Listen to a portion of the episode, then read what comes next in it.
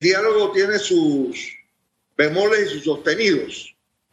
Eh, yo entiendo perfectamente que haya una invitación al diálogo, entiendo también de que o sea, lo difícil del diálogo es armarlo, sobre todo, ¿no? Por supuesto que llevarlo a cabo y luego después cumplirlo. Pero en esta fase prediálogo, preparatoria, ¿quiénes van? ¿Por qué van? ¿Por qué Juan y Pedro no? Eh, ¿Por qué, qué organizaciones tú escoges que estén dentro? Que, eh, por supuesto, cuando escoges cuáles están dentro, escoges también cuáles están fuera. ¿Qué personalidades vas a estar convocando? ¿Bajo a qué agenda? ¿Con qué cronograma? ¿Cuál es el programa de ese diálogo? Para eso tienen ahí al amigo Rafael Mezquita seguro trabajando a, a toda máquina o a máquina y media, si fuese necesario, para armar, y eso mismo dijo el, el presidente. El diálogo tiene grandes expectativas. El diálogo tiene además eh, una, función de tratar de, de, desactivar esa bomba de tiempo que a veces no entendemos que estamos sentados los panameños. Esto es muy delicado, el diálogo es muy, muy delicado. Ya, por ejemplo, Blandón eh, dijo que si no se discutían las, eh, si no, si no esto no eh, escoraba o, terminaba en una convocatoria de reformas electorales, no tenía ningún sentido y que por ende él no iba y empezó a convocar otras fuerzas también, las cuales incluyó a Saúl Méndez, a Romulo Rux, a la Matilde Gómez. Eh, o sea, la gente, la, la, gente tiene también sus expectativas. A mí me, me parece también que el diálogo es necesario, es delicado, es delicado, es, es, necesita estar bien armado. Me imagino que, que aquí va a entrar el, el, el, programa de las Naciones Unidas porque tiene más experiencia que nadie. Me explico, esa gente ha armado todos los diálogos del mundo realmente, ¿no? Que les haya ido bien en unos regulares, en otros y a lo mejor hasta mal, ¿no? Pero ellos tienen una alta experiencia. Eh, también está la opción de la concertación nacional, que ya en un momento dado se le asignó la, eh, la, la responsabilidad de discutir las reformas electorales, sin embargo no se les dio el suficiente espacio, el suficiente poder para que se echaran al hombre su semejante eh, responsabilidad.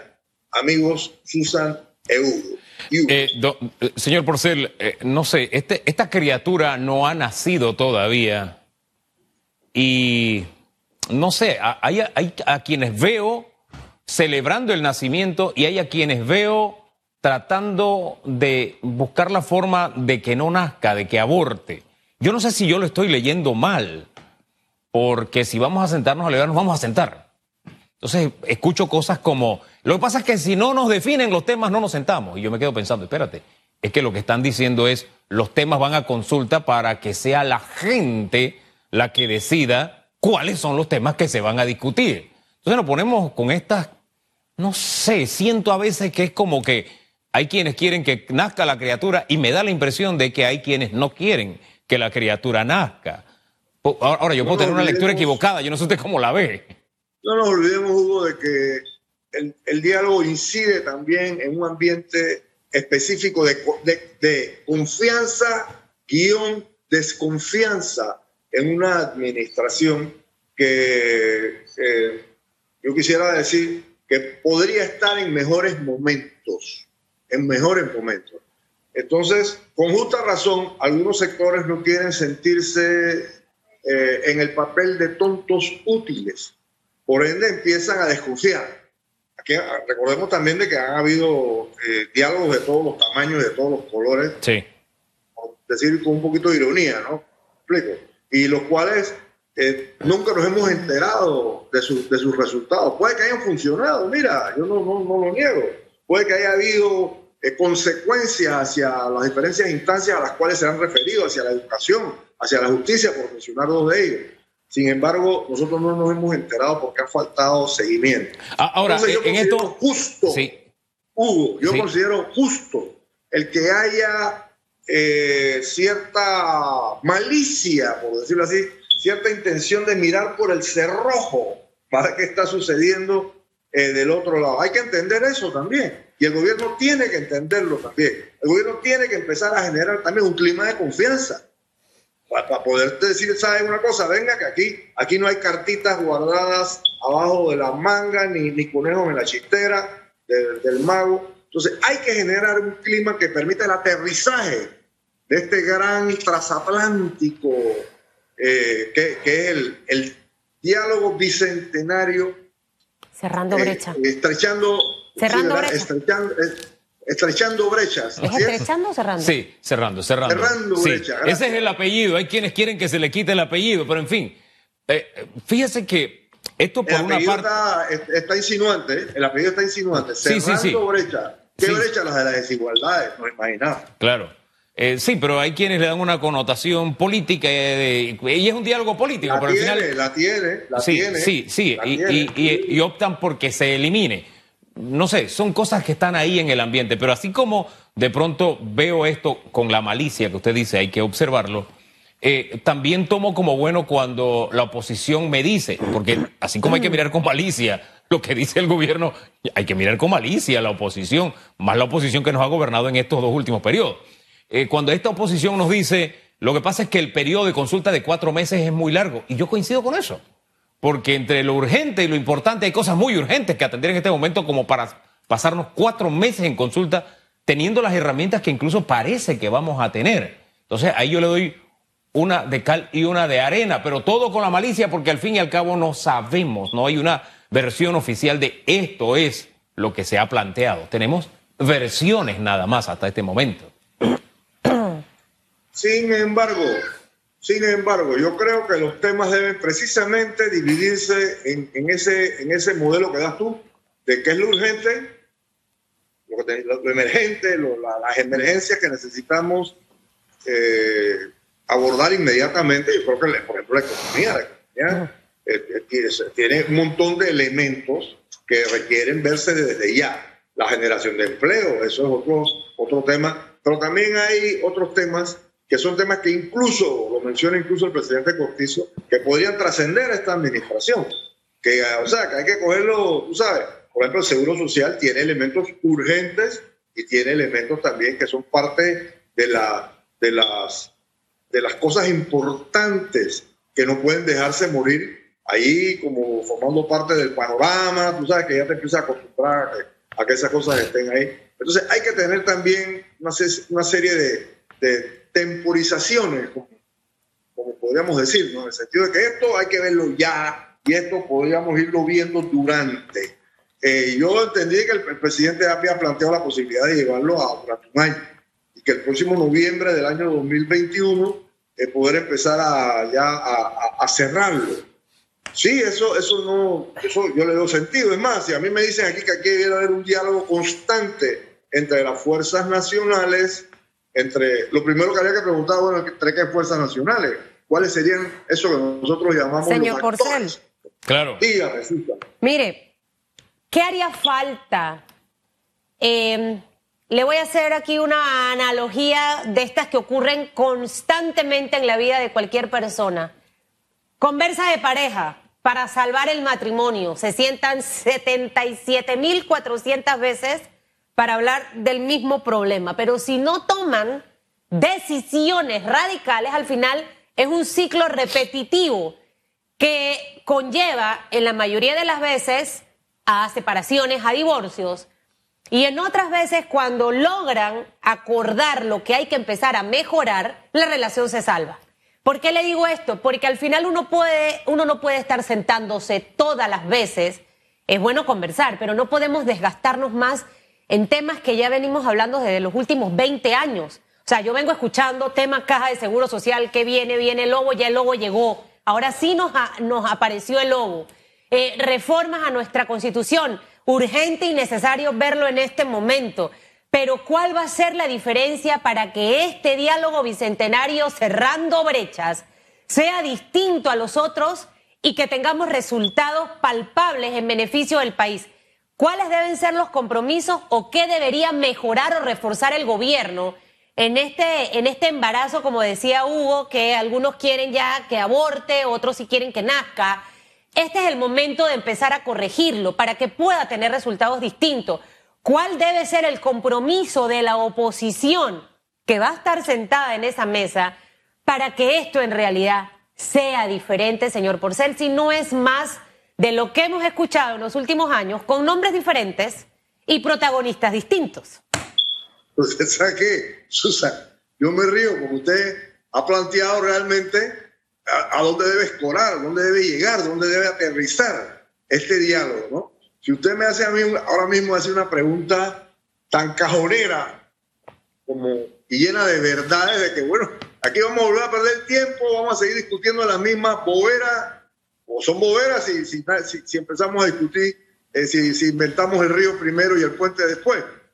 Eh, yo me iría a la teoría, pues, yo me iría a la teoría. Yo, ¿qué, ¿qué, cosas son importantes para un gobierno? ¿Cuáles son los pilares?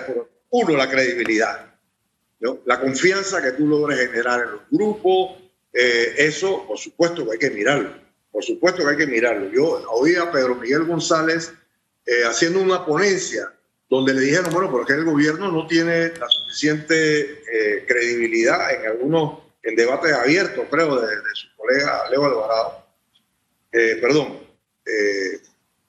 Álvaro Alvarado, y él, él, contestó diciendo que cuando le dijeron, bueno, pero es que no hay la suficiente confianza en el gobierno, él dijo, el diálogo va a generar esa confianza. Los resultados del diálogo van a generar esa confianza. Eso es posible, eso es posible.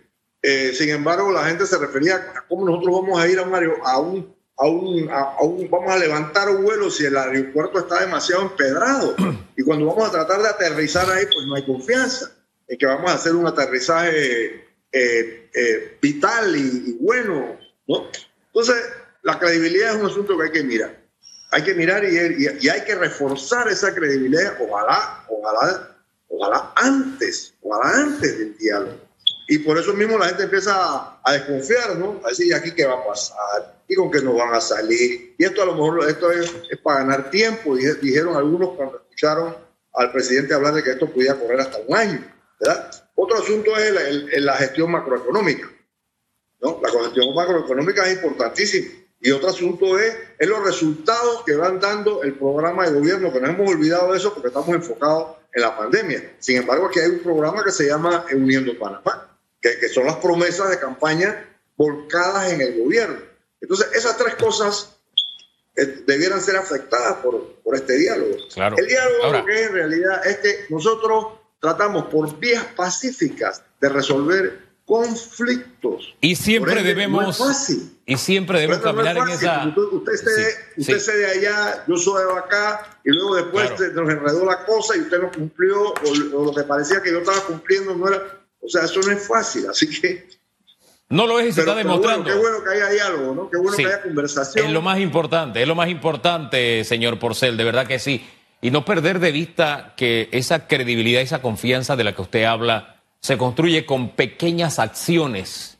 Y fíjese que le traigo algo que es como colateral a todo lo que está ocurriendo, pero es importante. Hoy, un periodista, por cumplir su labor, por estar en una cobertura, tiene que comparecer ante autoridades judiciales por alterar el orden público, que son cosas que se pueden corregir porque se admitió, cometimos un error, pero esto erosiona ese buen ambiente que debe haber incluso para esto el diálogo nacional y lo que es eh, la confianza y la credibilidad. Parece que fuera algo aislado, algo separado, pero no. Todas estas cosas, estas pequeñas cosas afectan porque incluso notas como estas recorren el mundo y no hablan bien de cómo nos entendemos o nos desentendemos los panameños. Gracias, señor Porcel.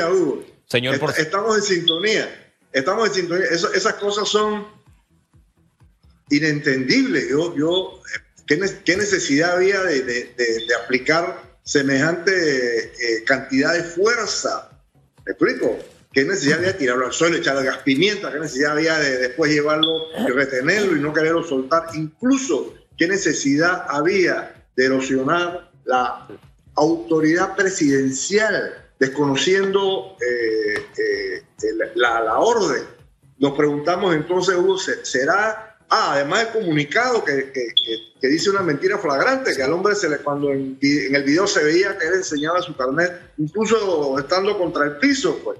¿De qué necesidad había de, generar este ambiente del retorno de la bruja del militarismo. Y lo que es peor, prolongarlo, prolongarlo hasta el día de hoy. Don Jaime, gracias. Gracias, don Jaime. Sí. Bueno, ya hoy, hoy entonces el, asunto está, digo, digo ¿será que, que, esta, que la fuerza pública ha cogido demasiada independencia? Es cierto de que, de que tienen el aval de los norteamericanos y su doctrina de seguridad nacional. No, yo creo que el, yo creo que el estrés, la, situación que vivimos ahorita mismo, a veces cuando uno está en situaciones tensas, eh, equivocadamente toma decisiones que no son las correctas.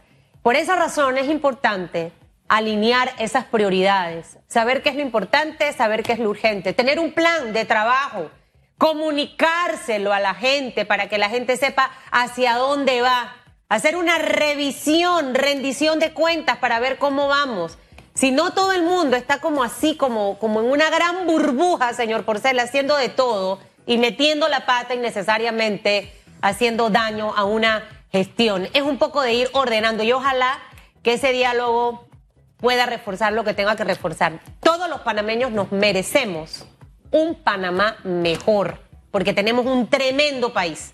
Que le vaya bien que tenga buen día. Burbujé con cuidado. Por favor. Burbujé con cuidado, por favor. Que tenga buen día. Jaime José.